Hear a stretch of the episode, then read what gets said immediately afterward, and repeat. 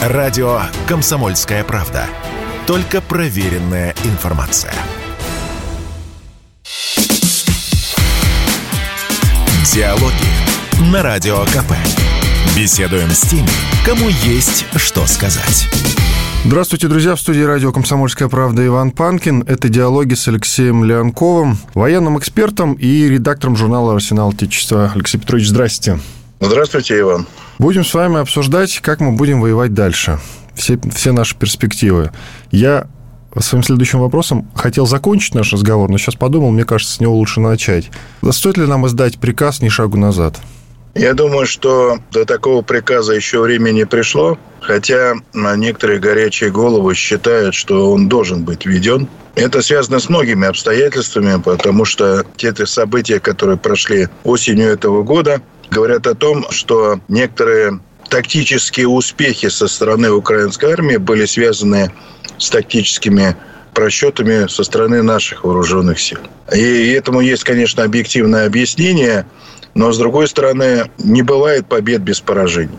Это должны понимать.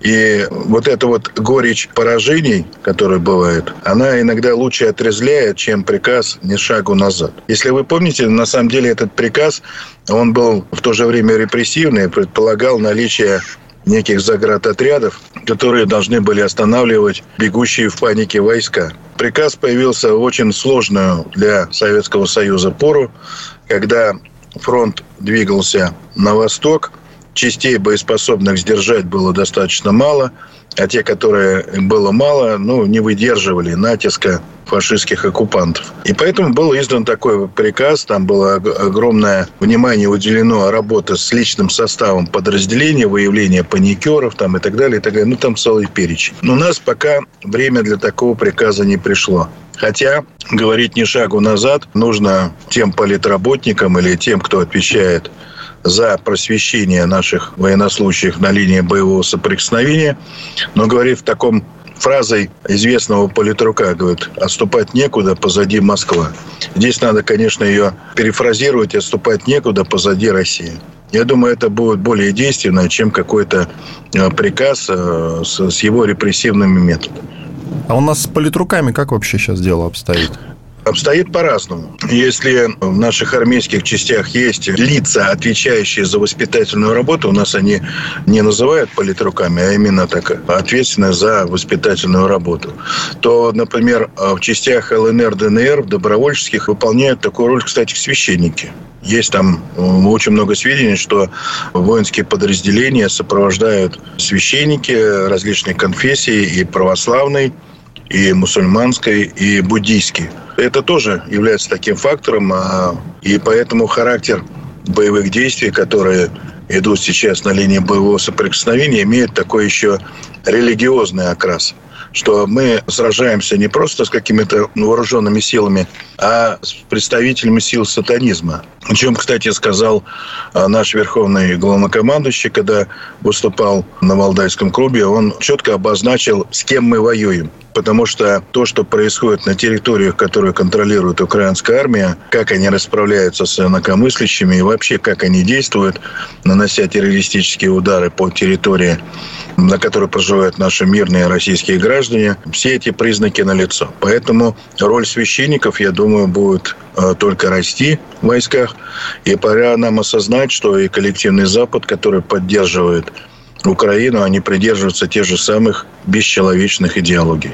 Военное образование, оно включает какие-то курсы политруков сейчас, кстати говоря? Вы знаете, вот когда я проходил военное образование, у нас было некое политическое образование, мы изучали историю КПСС с уклоном по военному коммунизму. Ну, конечно, там есть элементы воспитательной работы, которые нам преподавали, потому что предполагалось, что любой офицер, выпускающийся э, из э, военного училища, должен иметь навыки обучения и воспитания солдат. Поэтому это были зачатки, да, но были специализированные училища, которые готовили политруков. Кстати, у нас очень много э, людей, которые сейчас в публичном пространстве, являются выпускниками Львовского политического училища. Несколько лет назад вышел же фильм «28 панфиловцев», снятый на народные деньги. Там как раз у политрука был прописан неплохой сценарий один из его диалогов с одним из бойцов был такой. Если ты умрешь, кто немца остановит? Вот я помню, что на меня это произвело тогда большое впечатление довольно-таки. И действительно, если ты умрешь, если ты... умереть очень легко, если ты умрешь, то кто немца остановит? Идем дальше. Вместе с приказом ни шагу назад, был же еще и лозунг «За Волгой земли для нас нет». Вы, насколько я помню, говорили, что оставлять Херсон нельзя. И вот мы отошли на левый берег. Как будем действовать дальше в плане вот в херсонском направлении? Да, я такие слова говорил, потому что э, Херсон это был единственный у нас плацдарм на правом берегу Днепра. Но, э, понимаете, когда мы говорим о таких вот вещах, которые знаковые. И, кстати, очень многие считали, что оставлять Херсон нельзя. Мы не всегда э, даем себе отчет о реальности обстановки, которая там сложилась. И когда эта реальность стала известна, стало понятно, что удержать этот плацдарм мы не сможем. В принципе, мы могли бы еще там долгое время посражаться, понести большие потери среди военнослужащих, но самое главное, были большие потери среди гражданского населения которые, как выяснилось, э, не совсем дружелюбно. Не все относились к нам дружелюбно. Хотя вот те кадры, которые демонстрирует украинская пропаганда, то, что жители рады, что э, мы оставили Херсон, там э, начинаешь разбираться, там вот эту радость выражают штатные сотрудники там, центров психологических обработок, вот эти так называемые ЦИПСО. ЦИПСО. Да, а, они э, граждане. Там граждане, наверное, не успели осознать себя русскими и продолжали себя считать украинскими. Кстати, убедились лишний раз, что вот украинская пропаганда и там методики, которые применяли к местному населению, за 8 лет э, очень, скажем, существенно изменили их сознание и отношение к тем вещам, которые мы считали просто аксиомами. Ну, например, связанные с Великой Отечественной войной, с ее результатами. И поэтому здесь, видимо, когда вот те граждане, которые удалось нам эвакуировать, а командующий СВО генерал Суровикин говорил о 115 тысячах людей. Те люди, которые осознали, где на самом деле находится их родина. То есть они осознали, что нужно временно оставить эту территорию для того, чтобы потом, когда мы ее освободили, уже она никому не передавалась. Если мы берем аналоги историю, то, конечно, Херсон мы и в 1941 году не удержали. И брали мы его не со стороны Днепра, а брали мы его с другого плацдарма на правом берегу Днепра, потому что там все-таки сложно пересеченная местность, которую удержать достаточно оказалась проблематично, и проблематика заключалась в снабжении. Противник наносил регулярные удары по тем ниткам снабжения, которые существовали. И даже для снабжения наша армия привлекала вертолетную технику. Но если бы они все-таки осуществили подрыв Каховской ГЭС и был разлив воды, то наша группировка войск, которая там находилась, те 20-30 тысяч человек, о которых шла речь, она бы оказалась в изоляции примерно дней на 20 а может быть даже и на 30. Потому что это, конечно, оценки такие предварительно, сколько бы было полноводия на этом участке, к тому же это устье реки, Днепра, там всегда, как говорится, Днепр широк и многоводен. И вопросы снабжения этой группировки были бы не просто проблематичны, они были бы критичны. А с учетом того, что у противника было сосредоточено там порядка шести бригад, и там э, называли цифры, сколько они там привлекли штыков, там порядка 60-70, не считая тех, которые там уже стояли на линии боевого соприкосновения, и с учетом снабжения, их возможностей снабжения, конечно, э, все складывалось бы в пользу украинской армии. А вот допустить разгром вот этой группировки, э, чтобы понесли большие потери, мы, наше командование не пошло на этот шаг. И я говорил, что когда выбирали камни или, люди, выбрали людей. Потому что если мы потеряем опытного бойца, то восстановить, к сожалению, мы его не сможем. Мы даром воскрешения не обладаем. Поэтому, да, выбрали сложное решение, непростое решение, горькое решение. Но все понимают, что все равно мы это земли вернем. Просто для этого нужно подкопить сил, подкопить вооружение военной техники, и тогда вернем. Подытожим по этому поводу. Сейчас, взвесив все за и против, вы все-таки считаете, что правильно поступили? Да, я считаю, что правильно поступили, потому что у нас все-таки протяженная линия боевого соприкосновения, и главная задача была ее стабилизировать. Потому что как раз осень показала, что на линии боевого соприкосновения противнику удается найти бреши, которые он очень быстро затягивает э, основные силы и осуществляет те самые тактические наступления, успехи, которые мы с вами наблюдали. Потому что то количество военнослужащих, которое у нас стояло на линии боевого соприкосновения, они не могли организовать сплошную оборону этой линии боевого соприкосновения. Она была такая очаговая. Где-то подразделения стояли чаще, где-то чуть реже. И противник, ведя разведку ротными и тактическими группами, находил такие бреши, за счет того, что у них в это время в тылу курсировали батальоны тактические группы, они быстро в эти бреши затягивали другие подразделения и грозили тактическим или полным окружением тех войск, которые были на линии боевого соприкосновения. Непонятное дело, раз мы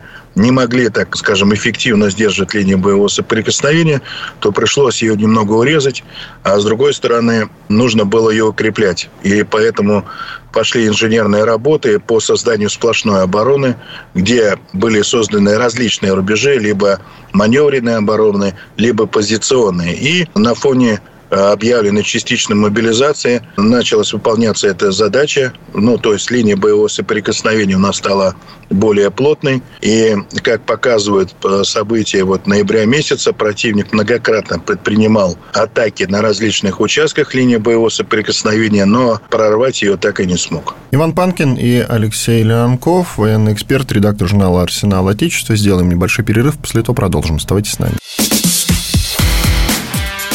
Диалоги на Радио КП. Беседуем с теми, кому есть что сказать.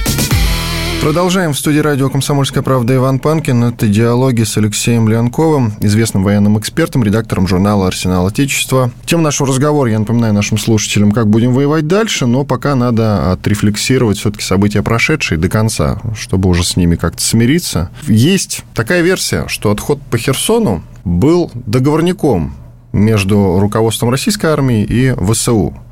Почему? Люди смотрят видео в интернете, как наши отходят. Они отходят по мосту, понятное дело, совершенно спокойно. И у некоторых из них, они же не все военные эксперты, в том числе я не военный эксперт, возникает резонный вопрос. Отходит огромная колонна по мосту, и почему ВСУ тогда не бьет по ней? По колонне и по мосту. Давайте развеем эти мифы. Это мифы или нет? Возможен ли договорняк? Ну, нужно понимать, что вот этот херсонский плацдарм мы без боя не сдавали. Хотя некие картинки, которые показывали военкоры или случайные там свидетели, говорили, что обстановка была, ну, скажем, мягко говоря, такой солнечной и некоего образом радостной для украинской стороны. Нужно помнить, что все это время, пока у нас там военнослужащие стояли на этом Херсонском плацдаре, атаки на этот плацдарм были постоянные, потому что командование ВСУ, которое командует ВСУ, не сами вот эти генералы, а кто над ними, считали, что это очень важный э, объект для атак, поэтому сил и средств там не жалели. То есть там с боями мы сдерживали этот плацдарм, и с боями мы отходили. А вот то, что за три дня мы быстро снялись и ушли, говорит о том, что противник не ожидал такого маневра, то есть он не подготовился и не собирался на наших плечах э, сразу зайти в регион. Мало того, если вы э, читали украинские СМИ, высказывания неких их экспертов, а также военачальников, они опасались, что отходя, мы оставляем на территории вот этого плацдарма некие группы, которые будут, э, скажем так, атаковать наступающие украинские войска, заманят их в ловушку, в огневой мешок и нанесут по им удар. Поэтому и сложилась такая вот картинка, что наши отходят, а те боятся даже наступать. Это факт. Настолько там были упорные бои, сколько раз попадали украинские войска а, в огневые мешки, они больше, видимо, не хотели. Они считали, что это хитрый план русских, что мы отходим, они туда зайдут, и тут по ним со всей мощи вся российская армия тактическим ядерным оружием и все, что есть под рукой, нанесет по ним удар. Поэтому получился такой временной лак, и а, вначале украинская армия запустила диверсионные разведывательные группы, которые убедились, что опасности нет. Только после этого украинская армия зашла на территорию этого плацдарма. Вот это вот факты, которые состоялись. Поэтому э, говорить о том, что какой-то это был договорняк, ну, это, мягко говоря, неправильно. Просто нужно понимать, что э, настолько наши войска истрепали там украинскую военщину, что они не, действительно не собирались нести дополнительные потери, которых там они понесли достаточно много. Цифра там где-то варьируется в районе 30 тысяч их штыков, среди которых очень много иностранных наемников. И было очень много радиоперехватов, где украинские войска перед нашим вот этим оставлением Херсоном отказывались идти в атаку. А наемники вообще говорили, если вот это пушечное мясо не пойдет в атаку, мы тоже не пойдем в атаку. То есть вот так там сложилась обстановка. И поэтому отход наших, можно сказать, они отходили не с чувством там поражения, а с чувством выполненного воинского долга со славой. Да, они там обрели славу и бессмертие. Все те ребята, которые там держали вот этот плацдарм, те, кто там погибли, те, кто там были ранены, они отошли и закрепились на подготовленных рубежах на левом берегу. И теперь Днепр, который был нам препятствием для снабжения наших войск, стал той линией боевого соприкосновения, через которую противнику пересечь будет достаточно сложно. И понятно, что он будет нести при этом потери. Хотя ходят уже разговоры, что они там готовятся, они пойдут, вот-вот только что. Ну, это понятно, это отголоски. Нужно было украинской стороне как-то сгладить вот этот вот момент неудобный, нелицеприятный для них. Они же победоносная армия, а тут, оказывается, не боялись заходить на территорию вот этого плацдарма ровно сутки. Вы в одном из интервью сказали, нам нужно было менять не только тактику, но и стратегию. Мне очень понравились, я даже специально себе забрал эту вашу цитату. Растолкуйте, какая у нас тактика была и на какую стратегию делать ставку сейчас? У нас была тактика, рассчитанная на ограниченный контингент наших войск и на огневую мощь, э, которую, конечно же, мы превосходили украинскую армию. Но, как выяснилось, было не учтено два фактора, которые, скажем, значительно затруднили реализацию той тактики и стратегии, которая была в начале специальной военной операции. Первый из таких факторов – это тотальное превосходство воздушной и космической разведки, которая для украинской армии осуществляет разведывательные комплексы стран НАТО. И вторая – это военная помощь стран НАТО, которая не прекращалась после начала специальной военной операции. То есть они до этого накачали их оружием и продолжали накачивать. Ну, еще один третий фактор немаловажный – это непосредственное руководство боевыми действиями. В начале специальной военной операции в районе Донбасса были нашими вооруженными силами разгромлены два штаба украинских армий, которые командовали подразделением армии «Север» и, кажется, «Восток», если мне память не изменяет. Ну, погибли все штабные офицеры, весь генералитет, там какой-то генерал получил тяжелое ранение. Казалось бы, действие украинской армии на этих участках должно было быть парализовано. Выяснилось, что этого не произошло. А когда донецкие ребята нашли боевой планшет и станцию Starlink, стало понятно, что руководить действиями украинской армии штабы НАТО. Они просто исполнители их э, стратегических и тактических задумок. И тогда выяснилось, что мы воюем не с украинской армией, а с армией НАТО. Ну, то есть, на самом деле, армия Украины – это некая туземная армия, которую командуют офицеры НАТО, э, маскируясь под наемников и сотрудников ЧВК. И понятное дело, что мы рассчитывали на то, что будем воевать только с украинской армией, и только украинские генералы будут строить те тактические приемы, планировать наступления и другие различные тактические операции, выяснилось, что это не так. И понятное дело, что вот мы достигли первоначального успеха, а дальше его развить не смогли, потому что линия боевого соприкосновения была порядка двух с половиной тысяч километров тогда, а удерживал ее тот же контингент, который вот сейчас у нас сложился перед началом частичной мобилизации. И понятное дело, что удержание, ну, скажем, первичный успех, чтобы его развить, нужны были дополнительные силы, о чем генерал Лапин говорил в марте месяце, что нужно проводить частичную мобилизацию, если мы хотим дальше освобождать Украину от нацистских формирований. Но тогда существовало мнение, что мы можем договориться о чем-то с Западом, он усмирит украинское руководство, что оппозиционная партия за жизнь станет нашим фаворитом и будет компромиссом решения сделать Украину нейтральной территорией, вне блоковой, вне ядерной, вне статусной там, и так далее. Но все эти надежды рухнули надежды рухнули, и мы оказались той действительностью, которая у нас была. То есть, да, мы громили в районе линии боевого соприкосновения большое количество военной техники, много, как говорится, косили вот этого пушечного мяса, которое бросали на линию боевого соприкосновения. Но это делали одни и те же бойцы, которые зашли 24 февраля текущего года. Противник нес потери, и мы несли потери. Очень было много потерь, связанных, как говорят, трехсотые. Это от осколков. Да, благодаря нашей медицине 97% возвращалось обратно, но ведь 3% не возвращалось. И вот количество наших, э, кто держал линию боевого соприкосновения, как бы мы ни хотели, начало постепенно убывать. А со стороны противника вот этого пушечного мяса, которое они набирали по всей территории, вначале Восточной, Центральной Украины, в последнее время Западной Украины, оно как бы оставалось постоянно. Мало того, на территории стран НАТО были открыты лагеря тренировочные, где по ускоренной методике в течение месяца-полтора сразу готовили по 10-15 тысяч новых штыков. И понятное дело, когда-нибудь произошел тот момент, когда вот это количество превысило бы наше качество, да, качество нашего вооружения, качество нашей огневой мощи. Нужно было менять эту тактику, потому что вот эти бреши в линии боевого соприкосновения позволяли проникать на нашу территорию диверсионно-разведывательным группам. Они дошли аж э, до Крыма, где произвели несколько террористических актов. А потом еще был и Крымский мост, и э, попытки взорвать там, например, турецкий поток.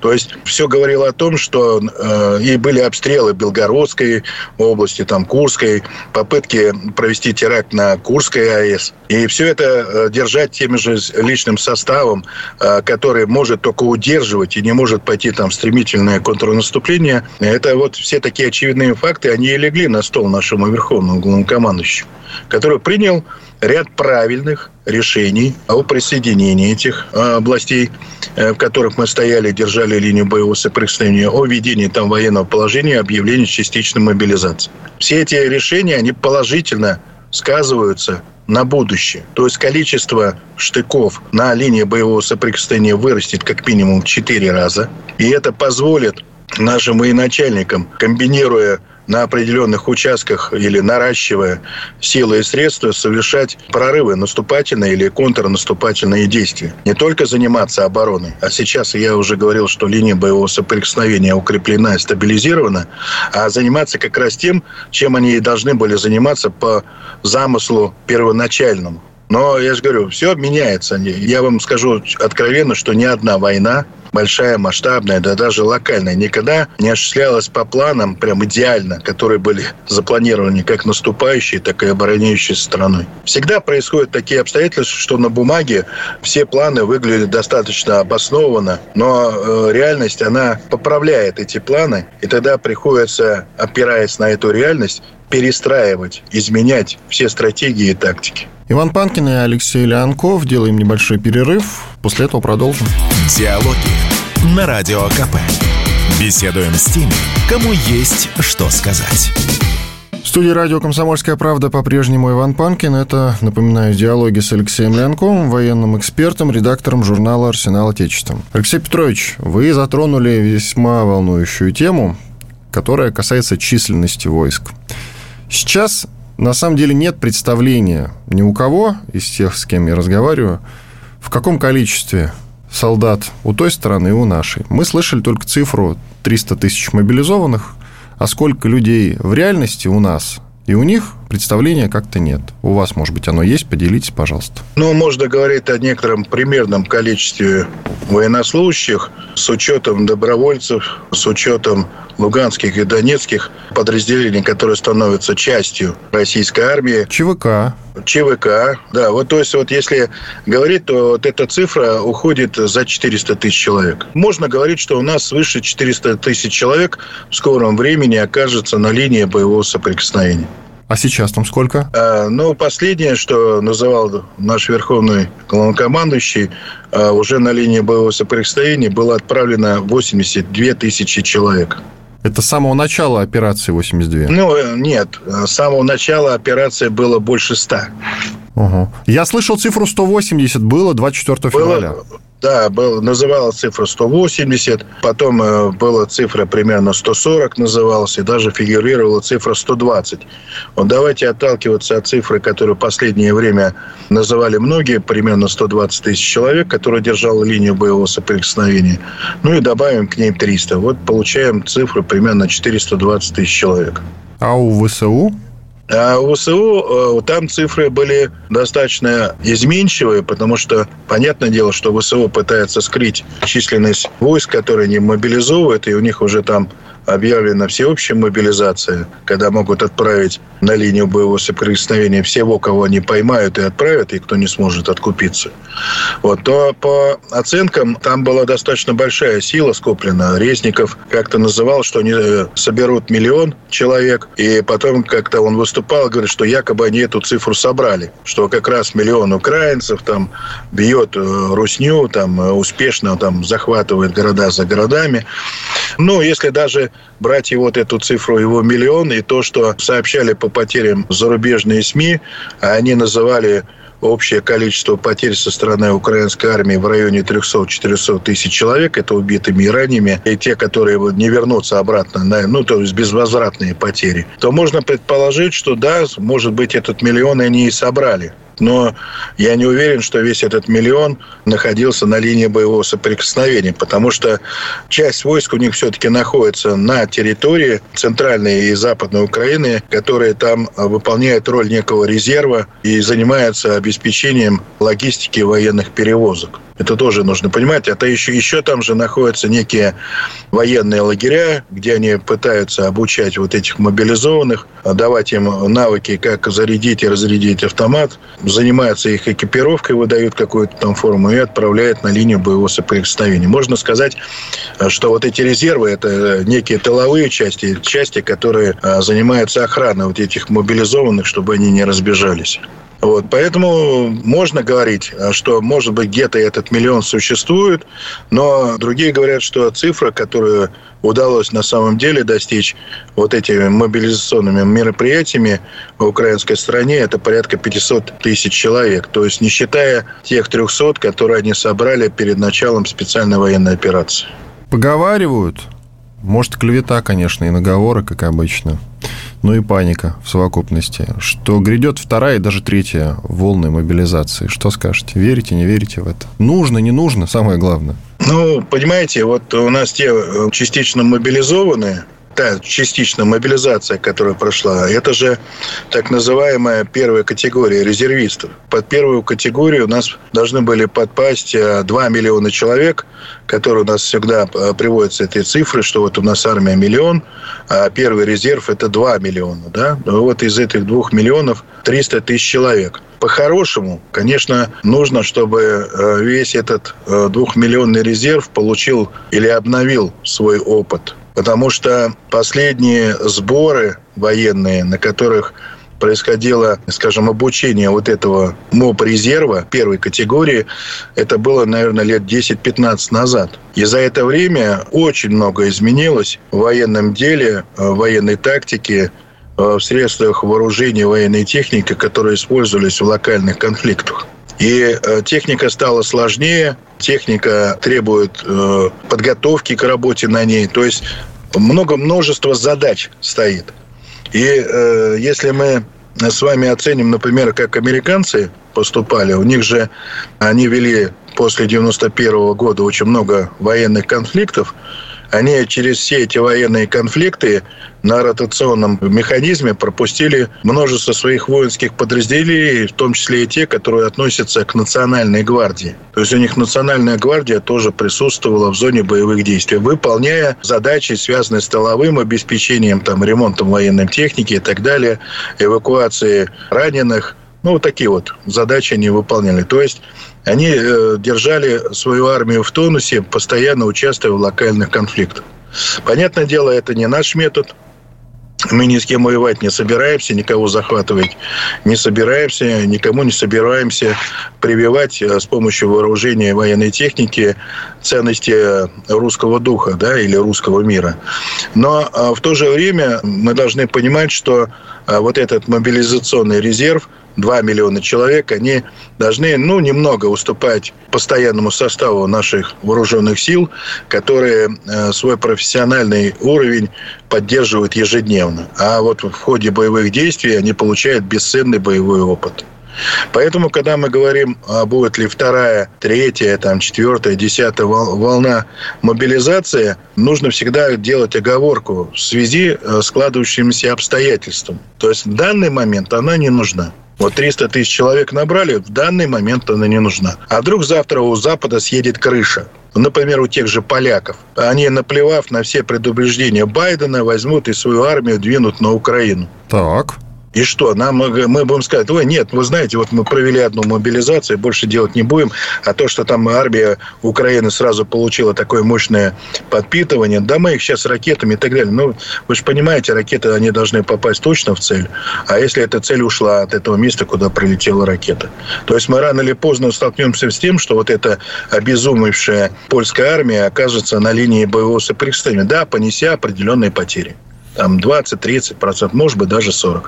Но все равно у них получится существенное пополнение, которое может быть либо кратное, превышающее нас, либо многократно превышающее наши силы. И что, мы будем повторять то, что было у нас 8 месяцев до этого, когда мы сдерживали многократно превышающие э, силы украинской армии, но при этом тоже несли потери. А какого будет рода этого потери?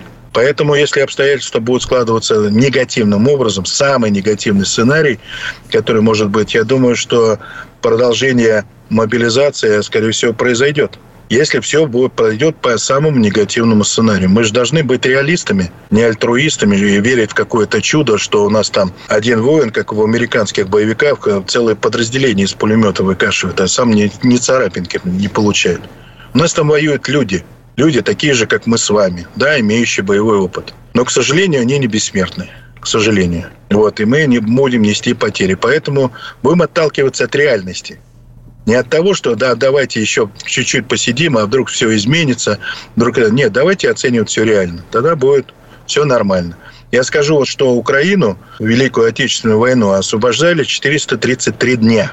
Ее освобождало миллионные армии, там фронты были, первый, второй, украинский. Там. Вот, э, и там было миллионы людей, которые освобождали Украину. Ну, правда, и с той стороны тоже были миллионы. Все должно быть как-то паритетно. Если у них много, и у нас много. А не так, что если у них много, а у нас мало, но мы их тьма, а нас рать. Ну, можно, конечно, так в шутку говорить, но реальность показывает, что рать, конечно, может героически погибнуть, но если у нас не будет армии, которую мы там можем положить так, ни за что, то нашу страну будет некому защищать. Поэтому давайте смотреть реальности. Той, которая будет складываться в тот или иной момент. И тогда, исходя из этой реальности, будет приниматься решение. В данный момент э, считается, что частичная мобилизация второй и третьей волны э, не понадобится. Но это только в данный момент. У нас секунд 30 до окончания этой части нашей программы. Коротко тогда. Ведь мы уже, как мне это видится, а я не специалист, не профессионал в этой сфере, но тем не менее, мы совершили же уже одну ошибку, когда изначально после начала военной спецоперации не провели частичную мобилизацию, хотя бы для того, чтобы просто там мощная группировка стояла на границе на всякий случай для прикрытия. Так, может быть, сейчас все-таки уже, по крайней мере, нужно искать каких-то кандидатов на вторую волну, как минимум чтобы в случае чего провести ее быстро и безболезненно, а все эти ошибки мы наблюдали не так давно. Я, я думаю, что, ну, если так, положа руку на сердце, да, у нас сейчас там происходит призыв срочников, а я бы параллельно э, организовал призыв вот этих резервистов на учение чтобы в ходе учения на тех полигонах, на которых тренировались мобилизованные, которые ушли на линии боевого соприкосновения, чтобы на этих учениях проверить состояние вот этого резерва, да, и с ними провести ту же самую подготовку. Но при этом не отправлять их на фронт, вот, а проверить вообще, в каком состоянии находится. Боеспособность там, элементарно. Да, боеспособность. Потому что если завтра опять труба пропизовет, чтобы вот этот процесс а, отправки мобилизационных резервов был гораздо быстрее. Но вот провести такие вот э, учения, да, или как раньше называли, мобилизационные сборы, это было бы очень хорошо. Иван Панкин, Алексей Леонков, военный эксперт, редактор журнала «Арсенал Отечества». Через две минуты продолжим. Диалоги на Радио КП. Беседуем с теми, кому есть что сказать. студии радио «Комсомольская правда» по-прежнему Иван Панкин. Это, я напоминаю, диалоги с Алексеем Леонковым, военным экспертом, редактором журнала «Арсенал Отечества». Алексей Петрович, в финале четвертая часть. Как будем воевать дальше, я напомню тему нашего разговора. Украине сейчас поставят ЗРК. Мощный, насколько я могу судить, хотя, опять-таки, повторюсь, я не эксперт – вот мы радуемся периодически, когда бомбим инфраструктуры. Не так давно были вообще массовые бомбардировки, и, по-моему, там уже э, разбомбили все, что только можно. И тем не менее, поставить ЗРК, бомбить уже, наверное, будет либо сложно, либо уже совсем не получится, как мне кажется. И нужно будет выяснять отношения только на поле боя. А Каким вы видите развитие событий? Сейчас Украина как может поступить? Бросить все-таки вот эту группировку херсонскую на Запорожье и там будут бои, или, возможно, еще какие-то ходы? Давайте я начну все-таки с комплексов противовоздушной обороны, на которых Украина постоянно уповает, и при этом приговаривает, что у нас заканчиваются ракеты, или вообще они закончились. Дело в том, что вот номенклатура поставок, которая идет сейчас на Украину под названием ЗРК ПВО, она очень интересна тем, что на основе нее выстроить эшелонированную оборону, о которой говорит Ризников, практически невозможно. Но можно выстроить интегрированную противовоздушную оборону некоторых объектов объектов. Но если мы посмотрим на сами комплексы, то это комплексы противовоздушной обороны, которые имеют ряд ограничений по атаке средств воздушного нападения. И секрет, что не могут это сделать комплексы, сказал бывший командующий войск НАТО генерал армии США Бен Ходжес, который сказал следующее, что ни у Америки, ни у стран НАТО нет зенитно-ракетных комплексов, которые могут сбивать ракеты русских. Он имеет в виду крылатые ракеты, наши сверхзвуковые ракеты и гиперзвуковые ракеты. И, в принципе, мы это наблюдаем, что комплексы э, не справляются с этой задачей, даже новейшие комплексы, которые э, при последнем ракетном ударе обороняли Киев – вся их работа, ну, результат их работы получилось так, что они обстреляли мирные кварталы граждан. То есть ракеты попадали в высотки и в другие дома. Вот, но не сбивали крылатые ракеты, которые были в небе над Киевом. И поэтому наше Министерство обороны, которое сказало, что мы не атаковали объекты в Киеве, а просто ракеты пролетали мимо, их пытались обстрелять украинские ПВО, показали, что э, ПВО, которое поставила страна, то не справляется с задачей. А и их э, для того, чтобы они справились с задачей, нужно гораздо больше. И, скажем, правильно их поставить, чтобы они действительно выполнили свою задачу. Но технические характеристики этих комплексов накладывают очень много-много ограничений, которым знают наши командования, когда планируют такого рода удары. Теперь по поводу херсонской группировки. Действительно, держать полноценную группировку, которая предназначалась для атаки на Херсон, украинское командование не будет. Они оставят, может, там до трех-четырех бригад. Это сколько сразу в число? Ну, это примерно тысяч 12-15 человек. В одной бригаде сколько? 3-4 тысячи?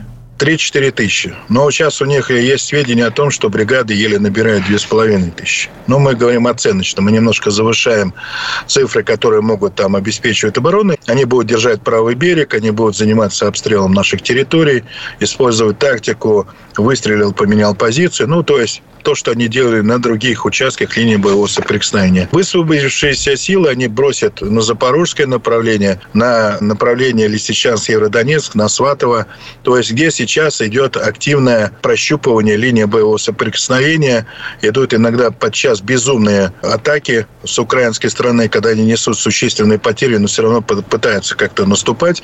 То есть они сейчас ищут то место, где вот этой высвободившиеся силы, а там примерно 70% этих этих сил составляли как раз иностранные наемники, как мы их называем, вот этот ударный кулак они должны куда-то направить. А где это произойдет, конечно, существует некое понятие туманной войны. Противник все делает, чтобы замаскировать перемещение войск, но все-таки нам удается раздобыть эти сведения.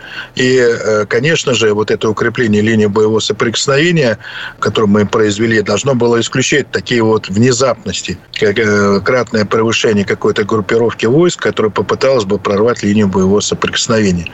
Но сейчас самый главный фактор – это время. Время, за которое ему удастся перебросить войска, военную технику и вооружение к ним, а это требуется все-таки определенное количество э, суток, там, может быть, неделя, может быть, полторы.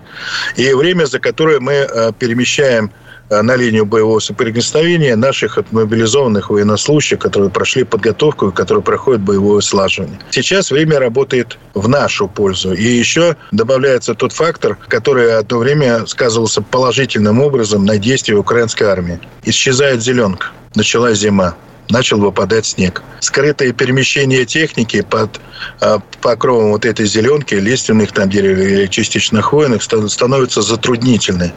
Единственное место, где можно как еще сконцентрировать скрытно войска, это район Харьковской области. Там вот лесистая местность, там можно спрятать кое-что, но здесь выступает э, в качестве демаскирующий фактор тепловой, на холодной земле техника, скажем, в ВК-диапазоне будет видна как на ладони. Поэтому вот, э, скажем так, противник начинает терять преимущество, а и преимущество начинаем приобретать мы. А вот те готовящиеся к будущим боевым сражениям резервистов, которые тренируют на полигонах НАТО, им тоже нужно время, месяц, два, три, а потом еще как-то перевести, экипировать, дать зимнюю экипировку. То есть есть множество факторов, которые начинают осложнять действия ВСУ.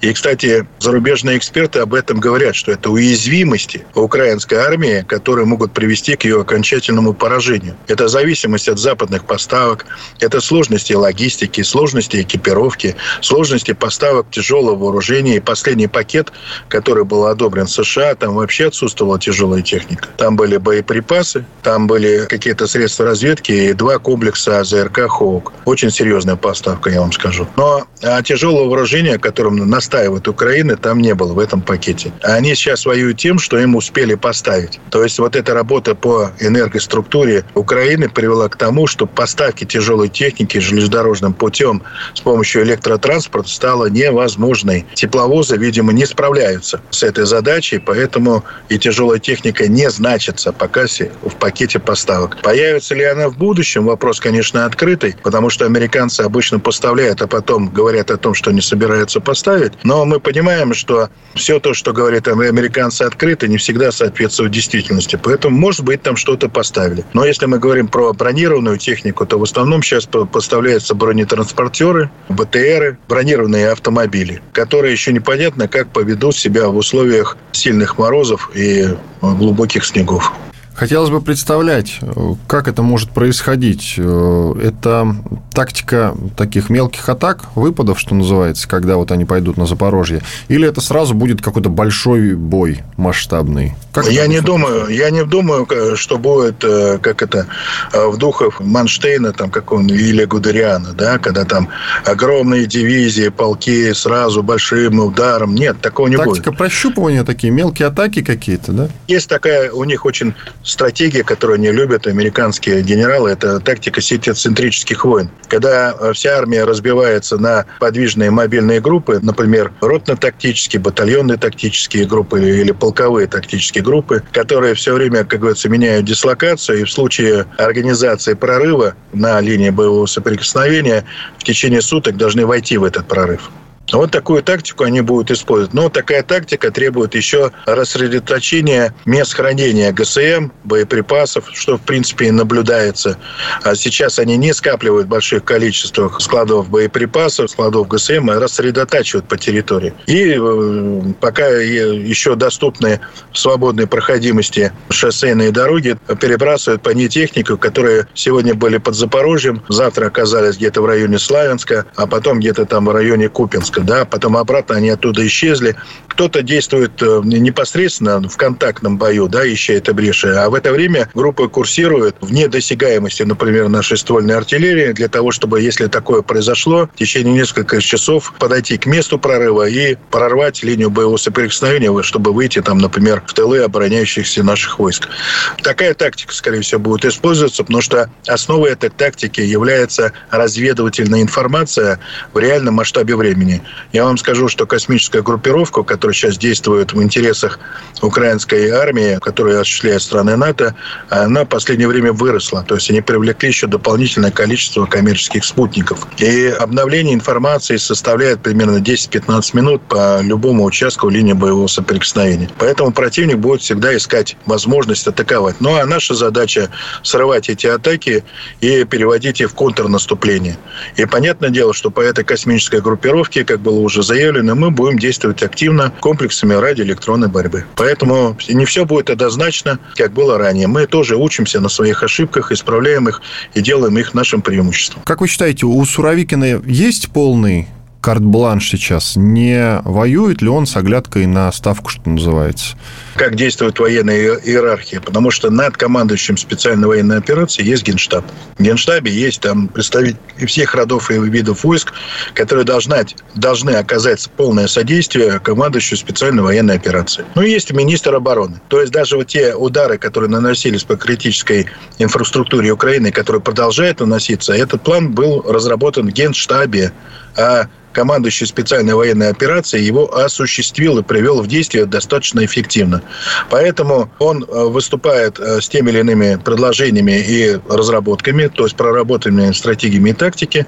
Генштаб это все дело утверждает докладывают Верховному главнокомандующему, и дальше все, как говорится, приводится в действие. Я считаю, что карт-бланш у него есть, и палок в колесах становится все меньше, их периодически вытаскивают. И понятное дело, что за этим карт-бланшем стоит и ответственность, персональная ответственность командующего СВО. Спасибо большое. Подытожим так. Враг еще узнает силу русского оружия. Иван Панкин, Алексей Леонков, военный эксперт, редактор журнала «Арсенал Отечества» были здесь. Остались очень довольны. Всего вам самого наилучшего. До свидания. До свидания. Диалоги на Радио КП. Беседуем с теми, кому есть что сказать.